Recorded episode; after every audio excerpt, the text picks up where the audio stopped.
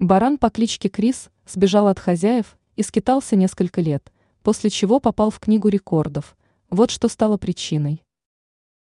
Барана породы меринос, которого назвали Крисом, в далеком 2015 году нашли неподалеку от Канберы, Австралия.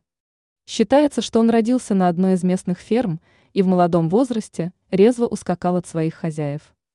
За годы жизни на воле Крис оброс настолько, что ему уже было тяжело ходить. Животное отловили зоозащитники, после чего барана остригли. Кстати, на время операции баран находился под наркозом. Эту задачу взял на себя чемпион Австралии по стрижке овец Иэн Элкин, которому понадобилось 45 минут на то, чтобы снять с животного 47-сантиметровый слой шерсти весом более 40 килограммов. Чтобы представить себе масштабы бедствия, Просто знайте, что этой шерсти хватило бы на 30 свитеров.